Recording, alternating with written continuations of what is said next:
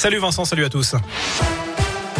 Et à la une, le nombre de cas de Covid augmente dans la région. Un peu plus de 3800 enfants ont été testés positifs cette semaine dans l'académie de Lyon, plus 58% en une semaine.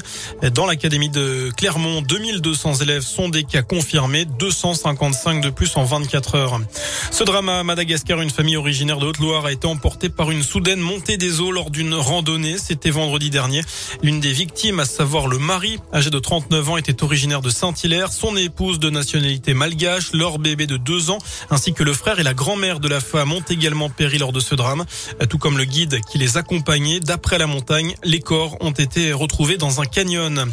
Un site internet mis en place aujourd'hui pour tous ceux qui n'ont pas touché l'indemnité inflation de 1000 euros alors qu'ils y ont droit. Cela concernerait quelques dizaines de milliers de personnes selon le gouvernement. Lancé en octobre, cette prime concerne tous ceux dont les revenus sont inférieurs à 2000 euros par mois. Pour la réclamer, rendez-vous sur le site mesdroitssociaux.gouv.fr.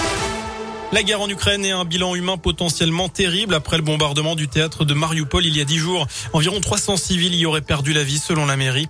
Des inscriptions en russe devant le bâtiment visible du ciel indiquaient pourtant la présence d'enfants à l'intérieur.